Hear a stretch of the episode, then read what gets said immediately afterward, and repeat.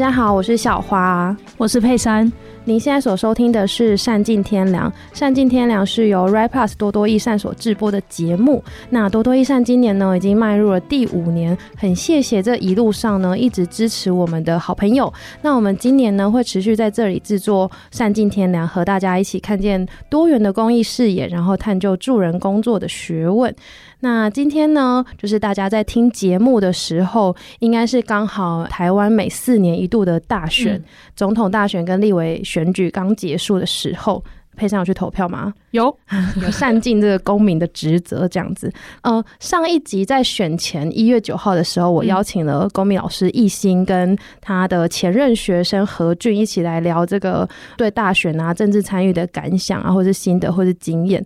那很特别的是，何俊今年十九岁，他还没有选票。嗯，那我今天也邀请了另一位一样在台湾。没有选票的朋友，但是他也有他在台湾的政治参与经验，是一位在台湾念博士班的中国学生，叫做莱特。那我们请莱特跟大家打个招呼。Hello，大家好，我是莱特。嗯，那想要先请就是第一次上节目的莱特跟大家自我介绍。我现在在北部的一间国立大学念博士班，嗯，然后这已经是我在台湾的很多很多年，很多很多年。对，所以不只是博士班阶段才来台湾的意思吗？对，我大学毕业就来台湾。哦，原来，嗯，所以来台湾之后也就是念书这样。对，就是一直在念研究所。哦，哦，那你一开始怎么会想要选择台湾念研究所？一个是因为台湾比较便宜，嗯，就是物美价廉，然后。再来就是我还蛮喜欢这里的，然后大学的时候其实已经有看跟台湾有关的很多研究啊，所以就比较感兴趣。嗯嗯，像是哪方面的研究啊？也是学术上的吗？对，比较偏学术的，还有那个时候也对台湾的社运很感兴趣。社运。对，所以就很想过来观察，但是我来了之后就社运低潮，社运高潮应该是在三一八，就是二零一三年的时候。嗯嗯，那这一次呢，其实莱特是我透过以前在念研究所时期的时候，也是一个来自中国西安的朋友认识的。然后那个西安朋友呢，他跟我介绍莱特的时候是说，他是一个来自中国的政治狂热者，对台湾的政治非常的热衷，然后甚至会叫台湾人。一定要去投票，那就是很好奇，莱特你，你有认同这样的形容吗？那想要知道你为什么那么关注台湾政治？我觉得我身边的朋友可能都会觉得我是一个就是政治狂热者。嗯，你什么时候被他们发现的？我也不知道哎、欸。可是 就是这次选举我也特别关心，嗯，然后我也会一直问我朋友的投票意向，嗯、但是我后来觉得好像不应该这样问。为什么？就是大家有自己的投票自由，然后我不应该去干涉别人。哦，所以你一开始问的目的，或者是你想达成的是想要去干涉他，因为你有自己的喜好，是这样吗？没有，就是我很想知道他想的是不是跟我一样的。嗯哦，对。那如果不一样的时候，嗯，就理解跟尊 重。那你有什么印象深刻的例子吗？就是你的喜好跟对方不一样的时候，可能会发生什么事情？其实还好，因为我现在就是我的朋友已经都被筛选成跟我喜好差不多的人。啊、对对。所以就还好。那我想问，就是你那时候在大学的时候，嗯、台湾在中国那时候，就你们的媒体啊是怎么样呈现的？嗯，因为代表你可能应该有关注太阳花。有，嗯，就是那边是怎么样报道的啊？哦，当时其实我印象很深刻的是在太阳花期间，嗯、然后只有少数的中国人知道台湾正在发生太阳花。嗯，然后我当时看的很多的消息，实际上都是比较偏向。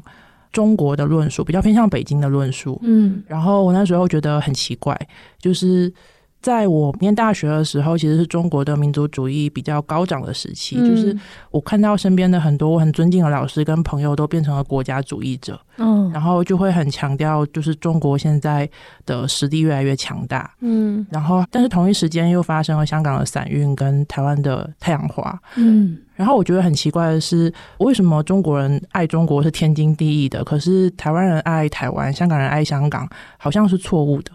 然后我就很想知道这中间的区别到底是什么，所以就想过来台湾看一看。嗯，那你那时候怎么获取这些消息，跟包括伞运或者是包括三一八学运这些？其实有一些微信的公众号上面也会有讨论，嗯、主要是偏向就是在学者圈里面的讨论。嗯、然后另外一方面，可能自己也会就是看一些消息。然后当时也有一些香港的朋友，嗯嗯，对。可是我当时很明显的感觉到，虽然在关于三一八有很多讨论，嗯，但是中国的学界。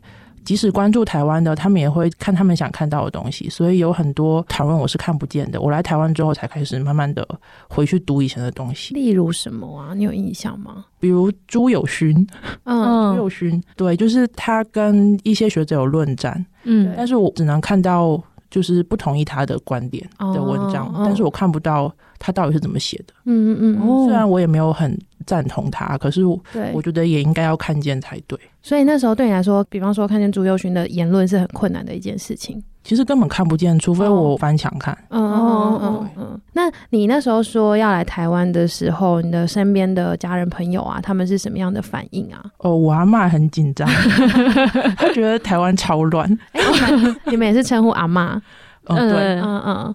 他只有说超乱嘛？他担心你发生什么事情之类的。就是因为他每天都是看那个新闻联播的人，就是看央视，然后 然后他们他们就会觉得台湾就是一个超级混乱，然后就是议会里面都在打架，然后很不安全的地方。嗯哦，很好奇你实际来了之后，跟你当初预期的是一样的吗？或是有哪里不一样？我来台湾之前已经我觉得算蛮了解这个地方，所以我的预期没有差很多。嗯，但是还是会有一些。惊讶，就是这边这么的讨厌中国，这是我来了之后才知道。那你怎么感受到的？比如说，其实因为我是陆生嘛，嗯，然后我们会有一些，比如说在学校里面，很多其他外籍同学可以拿奖学金，我不能拿，嗯，因为就是经费来源是教育部的原因，嗯，对。然后还有就是我的一些同学，他们可能比如说是从中国的北方来的，然后他们口音比较重，嗯，那他们就比较容易的遇到一些不是特别友善的事情，但是我自己没有遇到过，嗯，因为我的口音比较跟台湾比较接近，嗯。那这样的感受会让你有什么样的感觉？比方说，会是想象破灭啊，或者是对这边很失望，或者是心得，或者是什么？我刚来的时候，其实觉得台湾对于中国学生的。制度性的歧视很多，嗯，包括我们也没有鉴保，嗯，然后很多奖学金我不能领，嗯，然后包括一些机会，其实我也没有，嗯，但是后来我觉得，我从完全不能接受台湾讨厌中国，到我现在完全可以接受，嗯，我觉得也花了很多年。那这个接受之前，你是不是有一段经历是去理解这件事情？对，你如何去理解它？我觉得另外一个触发点可能是香港的反送中，嗯，就是我当时看到，因为我自己也很关心，然后我看到我身边的台湾朋友，包括可能马来西亚的朋友、印尼的朋友都非常的关注这件事情，然后呃，我们就一起看了。整个香港它的制度性的崩溃是怎么一回事？嗯，对，然后我再去就是同理台湾可能会遇到的状况，嗯嗯嗯，对，然后我大概可以理解台湾人到底在想什么，或是台湾人在担心什么这样子。那就是在我们刚刚提到的那个找你来的初衷是想说，在录音当下，其实距离我们的总统大选不过两个礼拜。那很想知道，就是你带着这些期待啊，或者是对台湾的想法来到这里。那像是这种大选的大事情，你都是怎么参与的？哦，我今年有跟其他的中国朋友一起去看选举。然后他们是看选举是到什么选前之夜之类的吗？对，我真的坐实了那个政治狂热，再也不能逃避。但是我的中国朋友是他们在海外念书，然后专门过来台湾看选举的。你说专门买机票为了看这件事情来的？对，有朋友是从美国来，很远呢，是一个观选团哎。那那些在美国还不回来投票？对，我我们在选前还有选举的那一天，我们都在台北。嗯，就是各种走，嗯、然后我觉得很像那个廉洁选举委员会，就是 什么意思啊？就是我们甚至去看了三个开票所，那种监票吗？对，就是去看监票，嗯、然后我们自己都觉得很吃惊，因为什么？因为是人工唱票吗？还是对？然后吃惊的点是什么？就是一方面很吃惊，我们居然这么狂热。嗯就是自己也料想不到，嗯，对。然后另外一方面，我觉得很有趣，就是看到所有人都参与进了选举，嗯，而且他的就是它的公开透明的程度非常的高，嗯，你可以直接走进任何一间开票所，然后你只要不要干扰他开票，对，你就可以看所有的过程。对，然后还可以提出疑议。哦，对对，然后当场如果有疑问，也可以指出来，这样子。嗯，对，是的。嗯嗯。那你们去那个选前之夜是每个阵营都有去吗？因为我自己是只有去我支持的阵营，然后这一次是我此生第一次参加全贤之夜，然后觉得我自己也觉得非常有趣。但是如果有下一次的话，我很想要去。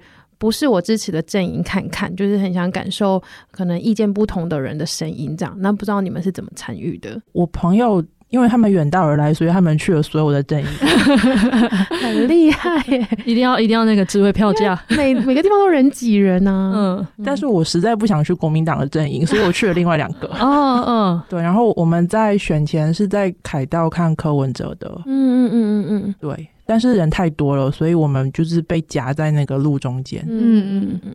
那你们看的时候会去感受哪些事情？因为我其实四年前我也看过。嗯嗯嗯！我觉得这次比较无聊。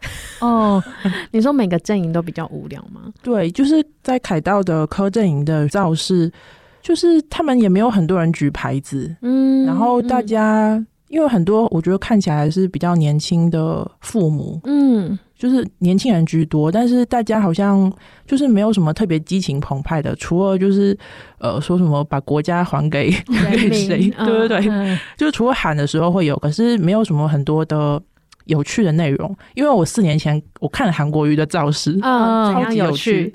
就是里面的那些老人就声泪俱下哦，然后 会自带工具，张力很高。对，而且因为我那个时候去的时候，我有带相机，嗯，然后后来有跟他们聊天，就是在韩国瑜的造势现场，然后他们又知道我是中国来的，他们对我超级好，就是把最好的位置留给我，心中最软的那一块。对，然后后来好像还有唱什么中华民国颂，他们就还哭了。天哪！就是我觉得那个情绪比较。比较激昂，比较激昂，比较渲染力比较够这样子。对，但是今年有点无趣。那赖阵营也很无趣吗？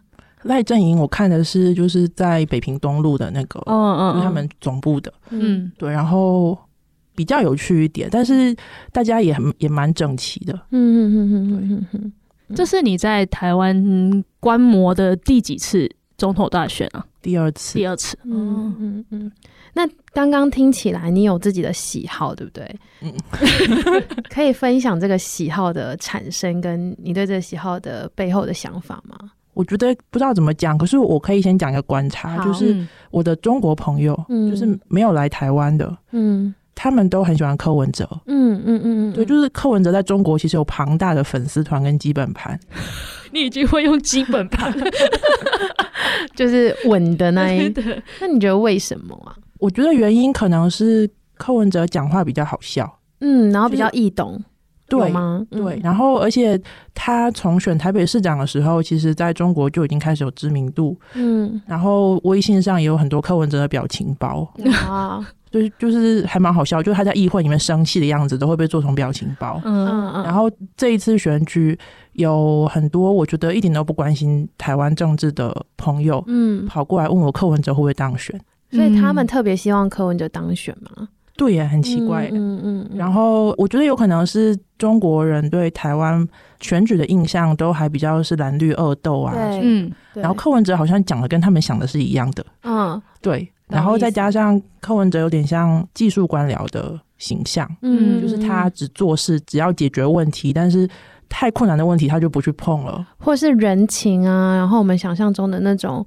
呃，以和为贵，或者什么以大局为重，这种他就不会去，他比较不是这一派的感觉。对，就是他会讲一些比较尖锐的话，嗯、可是我觉得比较不那么政治化。嗯嗯嗯嗯嗯，对嗯。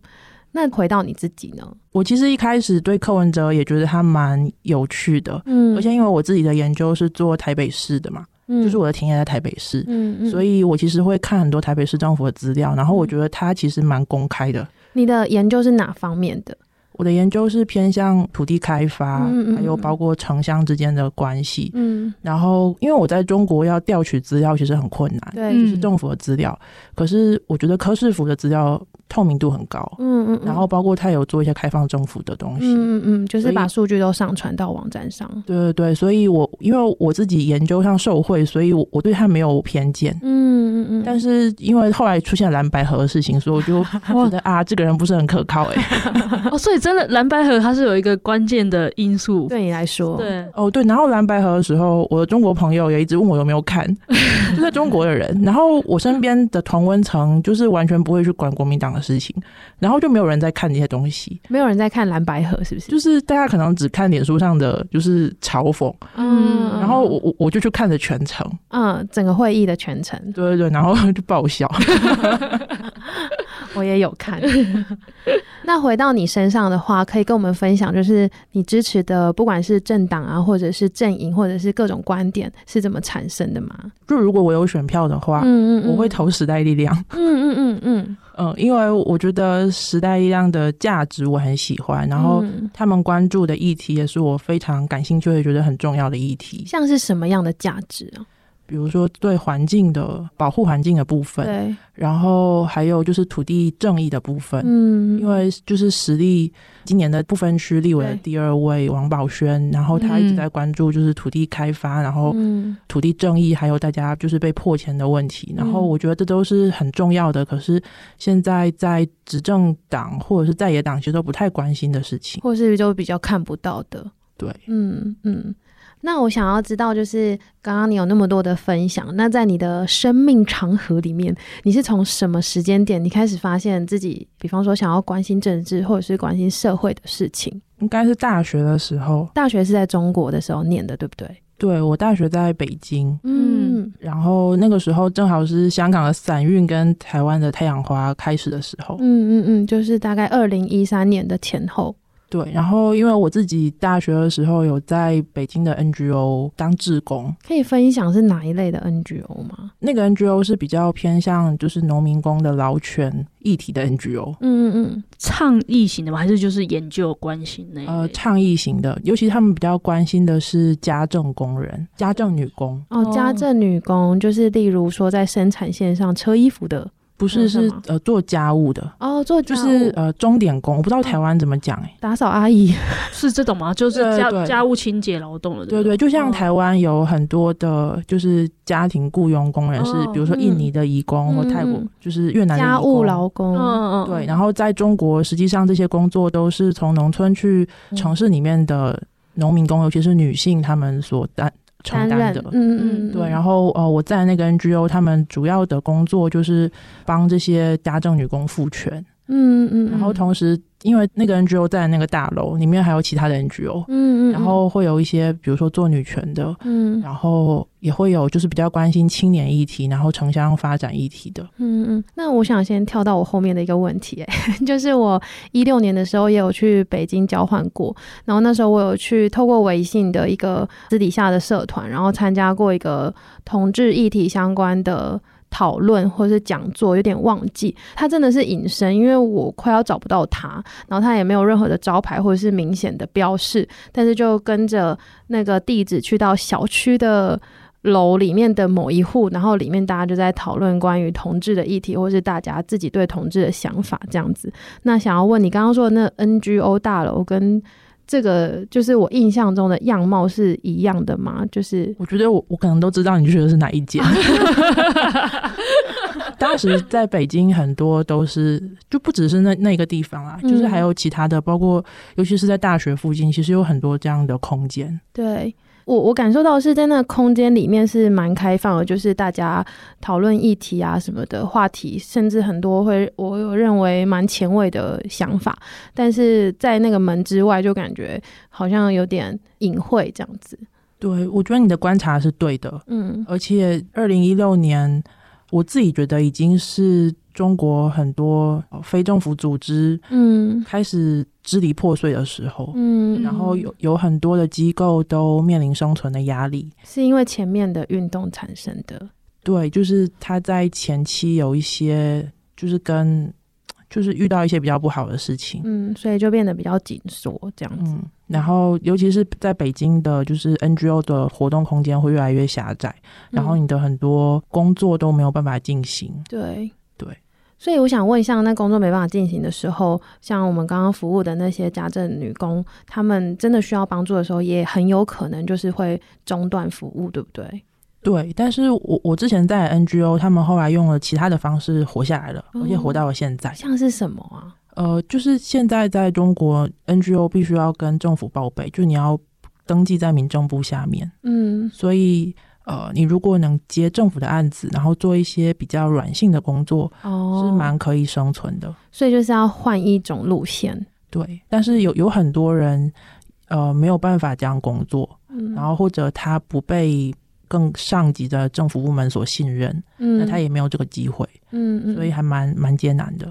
所以严格来说，我们某个程度就是要去可能屈就政府对于民间团体的想象，或者是他想要你开展的工作有某种管道或是某种路线，然后在这个里面才能去做事情，这样子。对，就是一直要找不同的平衡跟找缝隙。嗯嗯嗯，了解。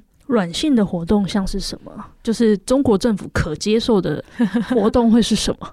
比如说一些艺文的活动哦，就是偏向比如说艺术展览。嗯、然后我觉得那个红线好像越来越不明确。哦哦，对，红线越来越不明确是说越来越少可能可以做的事情，还是怎么样？或者是说其实越来越难预测说这个红线是什么？什么样可以，什么样不行？是这个意思吗？嗯，但是我觉得这是我的观察，因为我、嗯、我现在并没有在那边工作，但是我自己的观察是有很多事情以前可以做，现在不能做。嗯哦，那像在台湾啊，除了你刚刚讲的可能土地开发，或者是嗯、呃，你很关心这些大选选举政局的走向这样，那你还会关心哪些议题吗？或是你在意什么事情？哦，我最近想要多关注那个台湾的高山跟生态。啊嗯嗯嗯嗯，但是，但是我我之前啊、呃，其实就比较关心台湾的，比如说有机农业，就是像小农那些议题，嗯嗯，因为我觉得这是中国，我觉得很少看到的，因为在中国，比如说我们讲的有机农业，对，它就会是一个很中产的，然后对，呃，消费比较高的一个，错，对，然后有很多外国人在里面，没错，但是我发现，在台湾有机农业可以做到非常的草根啊，对，然后。我有认识朋友是念就是另类学校的，对，就是实验学校，嗯，但是那个学校也是在就是公费学校的系统里面，嗯，然后我觉得这些都是在中国不太能想象的，因为在中国这些议题已经有了一些比较基本的消费门槛，嗯，但是在台湾它变得比较可亲近，对。我在中国的那段期间，因为我的同样研究所的学姐，她就是在研究她的论文，就是写中国的有机市集如何产生，然后里面有哪些人在做这些事情，然后就跟着她去蛮多地方的有机市集，但她真的都非常的中产，就是连不是连呐，就是比方说会有一些有机的羊奶乳酪，或者是有机的生菜，可是都非常的昂贵耶，就是。跟平常在食堂吃的东西差非常的多，对，然后也确实比较多外国人，而且是欧美人士聚集或者是外交关注的社区，会比较常发生这些事情。嗯，对，而且呃，我后来有一次好像听朋友说，在台湾的学校营养午餐可能都会有有机的。农产品的供应，嗯嗯，然后我觉得蛮厉害的，嗯嗯嗯嗯嗯嗯，所以你对这些环境的事情或者是山林的事情就会很好奇。山林是最近的，因为 为什么？为什么？就是我发现我在台湾的时间快结束了，哦、然后我就意识到我一直没有探索台湾其他的地景啊，嗯、呃，然后前段时间看了一本书叫《横断台湾》，嗯。嗯对，然后他就是讲台湾高山植物的起源还是什么，然后我就发现啊，原来台湾有另外一个世界是我没有踏足过的，就是高山吗？哎对，真的台湾真的很多山哎，嗯，对，我们之前也有因为工作的关系去登过合欢山，然后就有在上面看到高山才有的鸟类，就是、对啊，我觉得蛮神奇的，蛮神奇的，就是我觉得很多外国朋友会分享台湾一个神奇的地方，就是好像要走入大自然的距离是蛮近的。对，可能在一些比较欧洲国家或者是地很大的国家，真的要开车到非常远，然后是不可能在一天，就是比方说爬一个小百岳这样子。嗯，我觉得，而且我觉得台湾的生态教育做的蛮好的。嗯，是吗？有很多人爱爬山。嗯嗯，然后包括一些就是自然保育的议题，其实也很多人在关心。嗯嗯嗯嗯嗯，在中国这样子的议题算盛行吗？还是其实也应该也蛮多的，因为。中国的山区，还有包括它的自然景观，嗯、其实也很大很壮阔。嗯，对。然后也现在也有蛮多 N，，就是有一些 NGO，直到现在都还在做这方面的工作。嗯嗯嗯。哎、欸，但我去中国有一个疑问，就是我那时候有去青海旅游，然后青海不是青海湖很巨大嘛，就是要开车绕很远。但是有时候我们想去湖边的时候，会发现没办法下去。就是我以为湖是大家的，嗯，但是要从马路到湖边的那段路，会有人圈地，然后收钱。然后其实我身为观光客，我也分不清楚那个地到底是谁的，我到底要不要付他钱？可是我想去湖边看湖景，我就就是要付他过路费。对，就是在一些地方，它的风景是私有化的。那他真的是私人的吗？还是是他自己先抢、先到先抢啊什么的？还是都有？我觉得应该都有吧。中国这么大，什么事情都会发生。但是有有很多是，比如说政府会有意圈起来的。嗯，对，他可能为了提高他当地的收入，或者是保护吗？对。然后另外很常见的是，比如说在海滩旁边就会有很多别墅区。对。然后他就会把最好的海景全部圈起来。对。哦，所以这是很常发生的事情，台湾也是有，嗯嗯，但这会有类似抗议的活动，是不是比较少啊？哎、欸，这个我后面有列一题是一样的问题，就是像台湾的，可能我们美美丽湾啊，我想到了。对，然后我我想到的是说，像台湾大选这种，我们可能是一种代议制。嗯、那代议制的理想是，可能我们身为人民民众，有呃看不满或者是不喜欢，想要倡议抗议的事情，我们可以自己选择走上街头去传达。然后我们也可以游说，比方说民意代表，嗯，然后去可能传达我们的意见，或者是甚至是修法。那很好奇，就是扣连回刚刚咪咪的那一题，就是如果看不顺眼，可以怎么做？也也呃。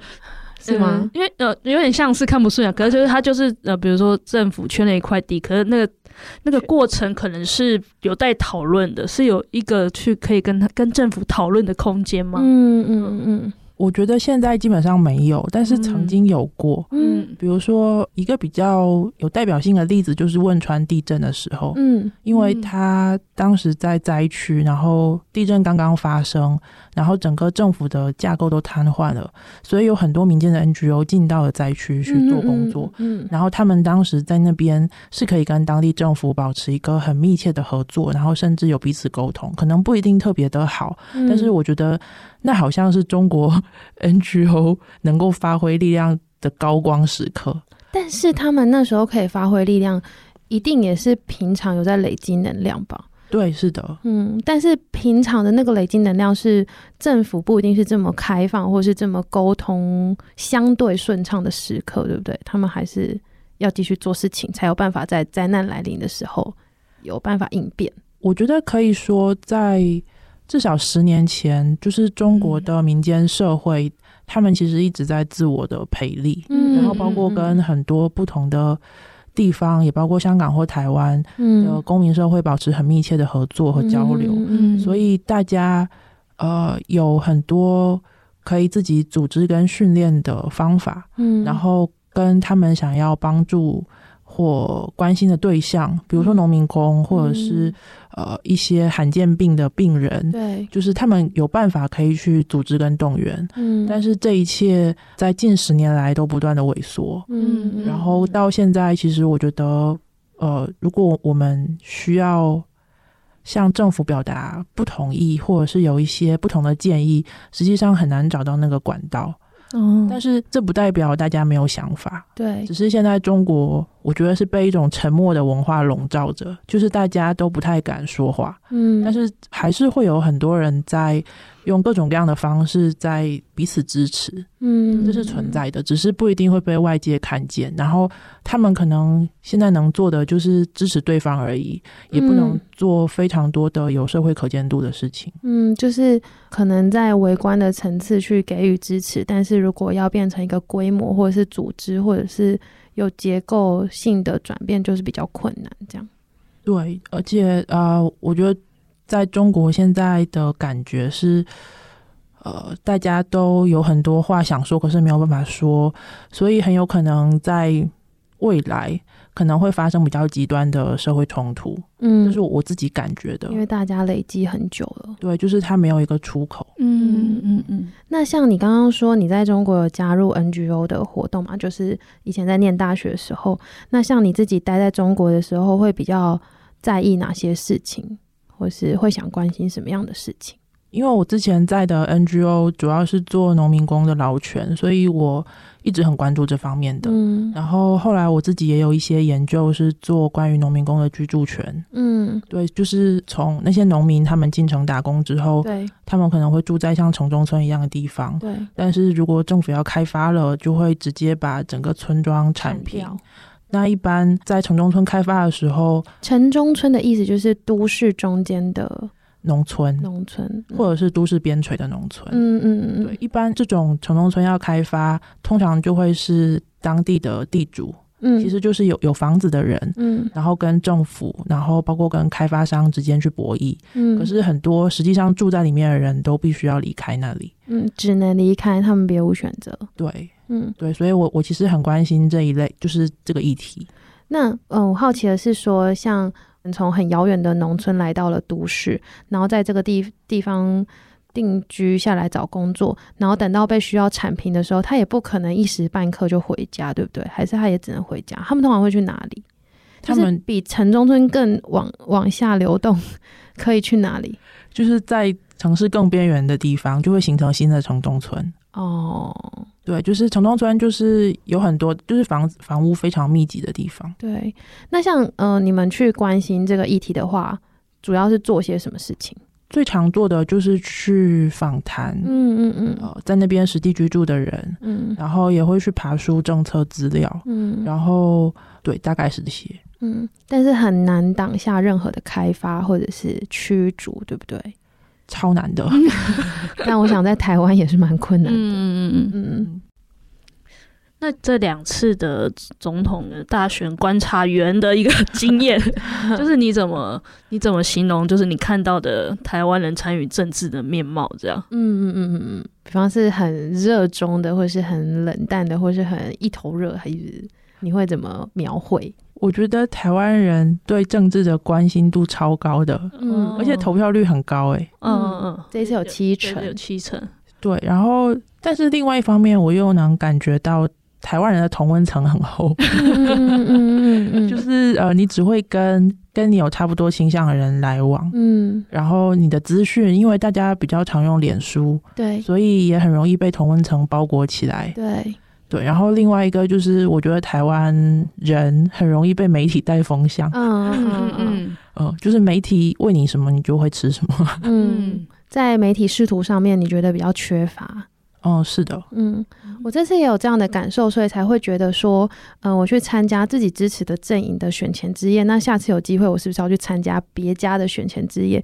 因为我很常在这一次选战当中，就是选举的这个气氛之下，跟可能跟我支持不同意见的朋友在讨论事情的时候，很常会有各说各话的感觉，然后我就会觉得那个沟通很不顺畅。嗯，嗯嗯，但是这也来自一种局限，就是刚刚莱特讲的，就是我们可能只看到局部自己支持的人的意见，或者是所流传的影片啊，或者是理论，然后就会。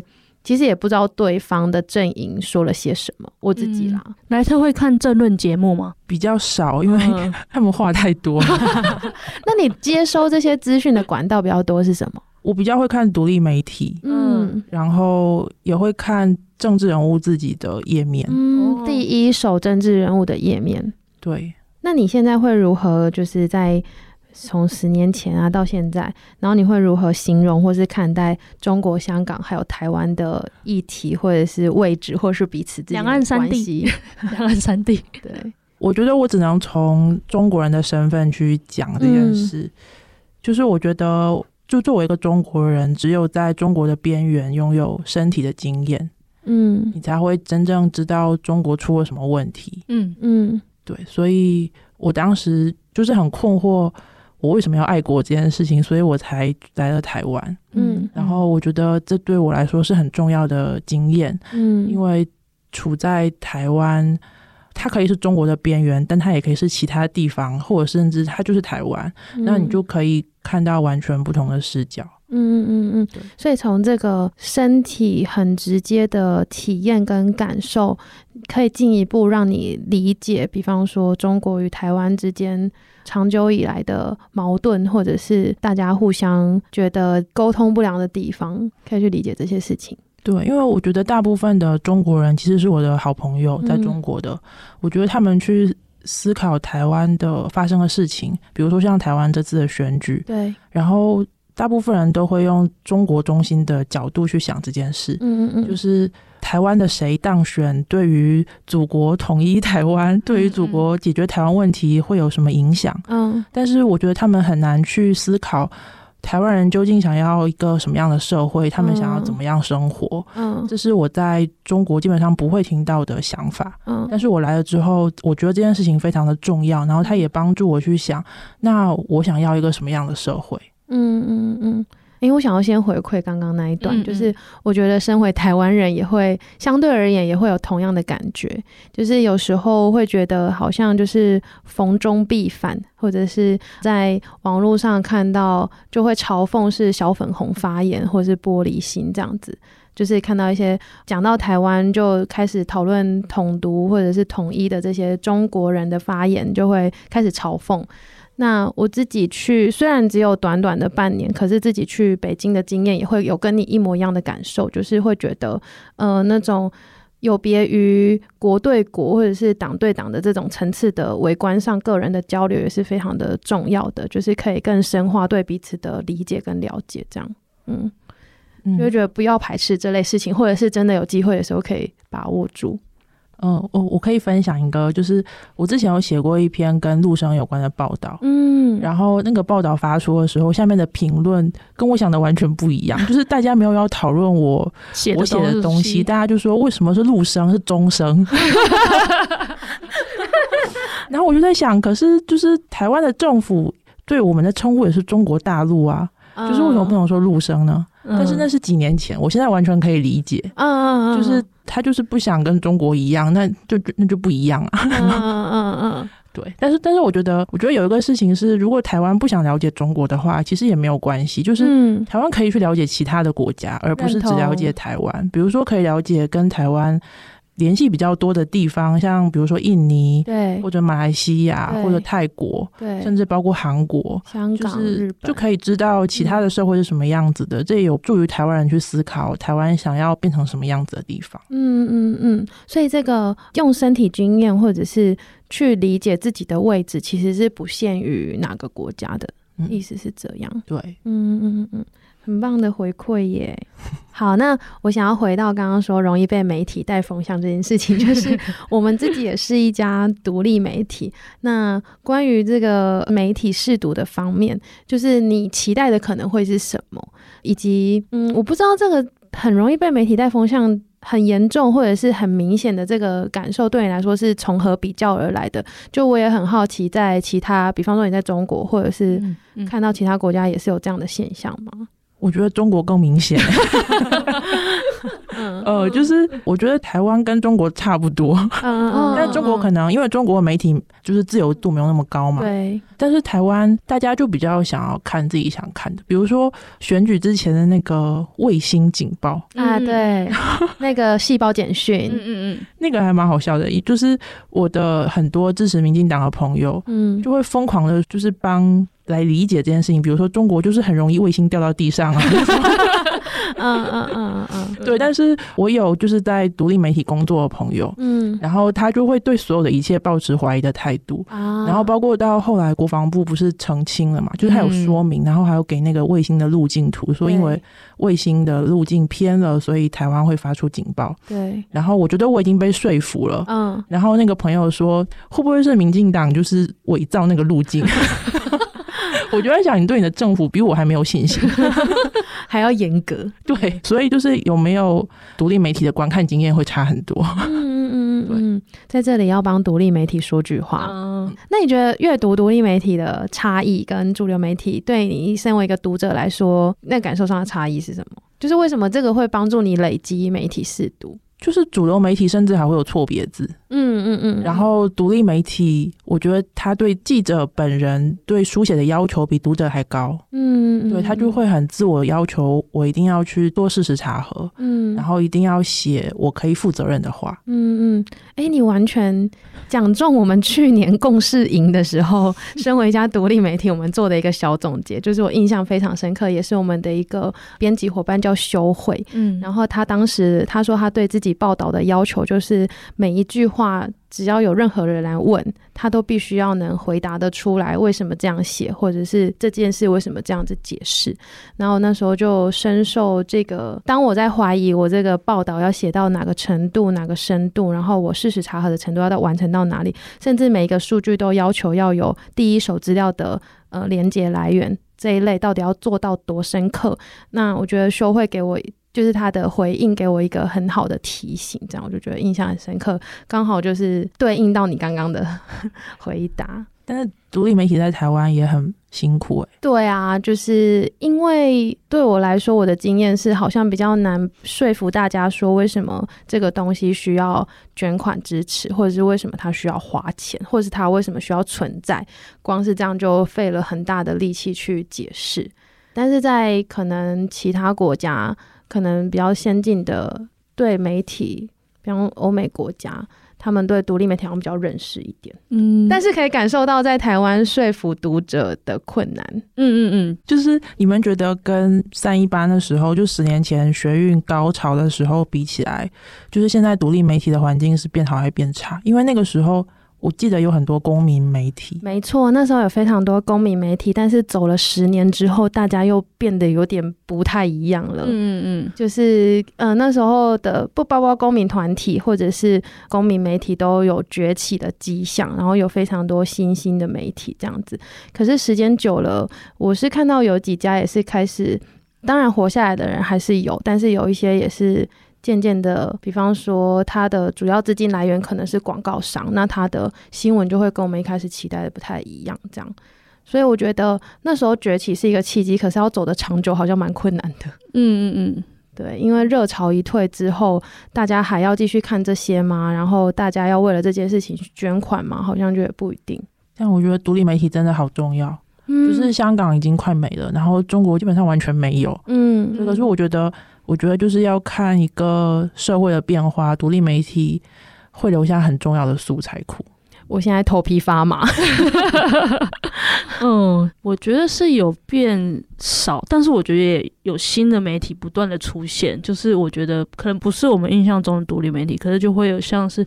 预传媒、性传媒各种媒体的，嗯，就是它可能不是我们想象中的那种那么独立的样态，可是我觉得好像就是还是有不同的人在在参与这个媒体生态这样。嗯嗯嗯，但的确，香港是一个对台湾很重要的借鉴。嗯，对，就是到底什么媒体做到需要政府这样大规模，然后动用国家机器的力量去打压，嗯，那就代表他留下的资料跟他所陈述的各种立论都是非常重要的。嗯嗯嗯，对，嗯嗯，所以呢，大家可以一起来壮大独立媒体，就是 欢迎捐款，欢迎捐款支持，让我们可以长久的走下去。嗯嗯，那也很好奇莱特就是。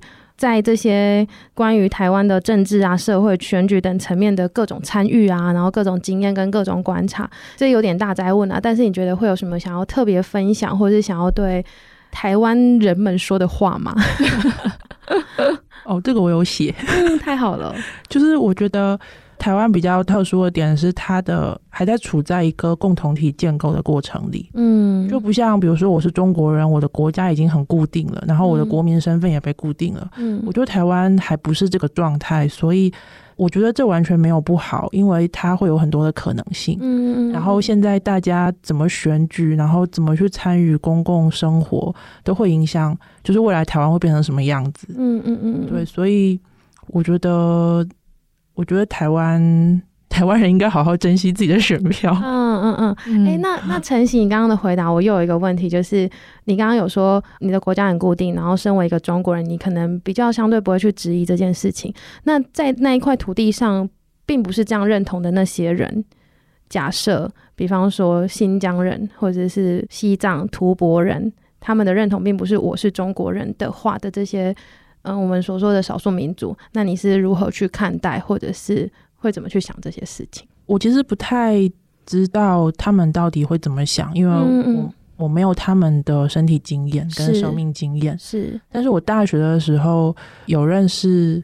就是从西藏来的同学，嗯，然后我那个时候有问他们，他们怎么来北京，嗯，结果他们告诉我，他从他的家到北京要花七天，就是要先坐什么马车，嗯，然后转就是汽车，对，再转比如说火车，然后高铁，然后坐很久很久，所以他们一般不怎么回家，嗯，然后他们。他们在在北京的时候也会有自己的活动，他们会跳锅庄啊什么的。嗯、对对，然后我那时候觉得，我我那时候只是觉得他们跟我有不一样的生命经验而已。对，但是我现在会比较能够理解他们到底面对什么样的身份上的危机跟困难。对，这个感觉在我去金门的时候有稍微感受到，就是以我自己。的身体经验跟立场来说，我是台湾人是一个对我来说毋庸置疑的事情。但是在到了金门之后，我去金门的海岸线，透过望远镜，然后看到中国厦门的风景，然后非常非常的近，就是我可以看到那里的汽车在流动。然后再来就是我去买菜刀的时候，那个菜刀的老板娘她是一个湖南人，然后可是她在厦门也有开菜刀店。然后她说，很久很久以前厦门是走得过去的。然后以及他现在，他如果来到台湾本岛的话，要搭飞机一个多小时哦，应该要两个小时，应该要两个小时，然后搭船要更久。嗯、可是去厦门只要二十分钟，就是当然不是只有距离去界定到底哪边是国，哪边是家。可是我完全可以感受到，假设金门人的认同真的是觉得。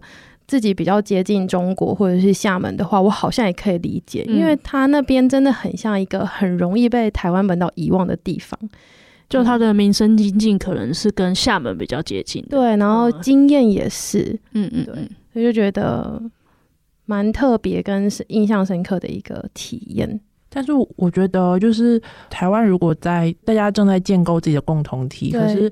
我觉得有历史感也蛮重要的，就是说，比如说以金门为例子好了，就是我觉得他一直拿不到本岛的资源，然后他一直作为一个战备的前线，对，就是他是在那个冷战结构下出现的一个地方，然后那边的人其实不能选择我们到底要跟哪个国家机器走在一起，对，那如果因为我前两天。就是有听朋友在讲，他觉得台湾应该直接把金门让给中国，就不要了。然后我就觉得，就是为什么你对那个地方不了解，你就对对对，你就不再去管他了，真的，你也不想要去了解他。然后，嗯，我觉得在台湾其实不单是金门人这样，其实台湾有超级多的外籍义工，嗯，就是有很多被这个共同体排除在外面的人。嗯，那如果台湾的共同体建构有什么可能性？我觉得那个可能性可能是。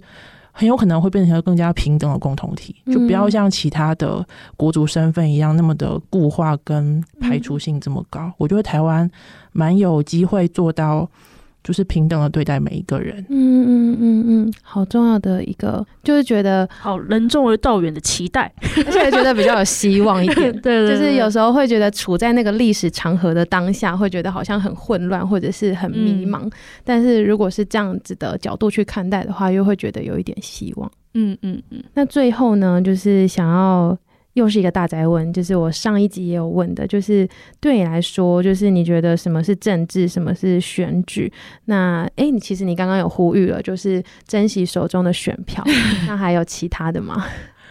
哦，因为我自己在中国，比如说参加 NGO 的经验，然后包括后来就是在观察民间社会的经验，嗯、我会觉得民主是需要训练的，嗯、尤其是自我训练。怎么说？就是不太可能，比如说中国现在。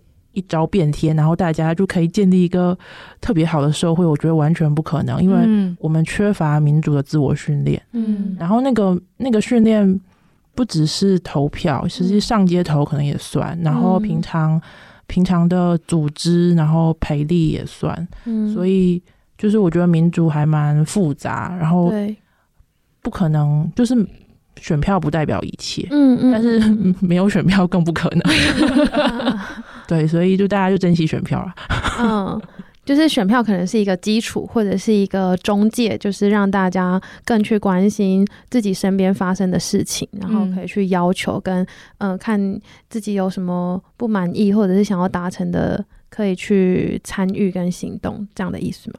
对，然后我觉得平常参加公共讨论也蛮重要的。嗯嗯嗯。可是参加公共讨论，很常遇到跟自己意见不一样，或者是觉得要奋力沟通的事情，也是要练习的吗？哦、感觉是，我觉得 好像在讲废话。但是我觉得有可能是。比如说，中国人或香港人对台湾有太多期待了，嗯，就是会让你们觉得压力很大。嗯，我懂，包袱太重。哎、欸，那最后想要问你最后一题，就是刚刚有说你在台湾的时间快结束了，接下来就是可以跟我们分享你的下一步吗？以及你要如何继续关心你在意的事情？我可能会去其他地方吧，嗯嗯嗯，但是我也没有办法留在台湾，嗯，是不是因为制度的关系？对，就是、我很难在台湾工作，嗯，因为我们有《两岸人民关系法》嘛，嗯嗯嗯，对，所以可能会去其他还是可以让我参加公共生活的地方。嗯，嗯，好啊，那就祝福你。然后也欢迎大家来壮大独立媒体跟关心，哎，这也是关心公共事务的一种方法，嗯嗯、就是不管是阅读我们的内容，然后分享我们的节目，甚至是捐款，或者是来跟我们的活动一起玩，都很欢迎大家持续的关注我们。那今天就是很谢谢莱特来节目跟我们一起玩，祝福你跟我们的未来这样。嗯，谢谢，期待下次见面。嗯，期待下次见面。嗯，谢谢你，那我们就下周二再见。拜拜，拜拜。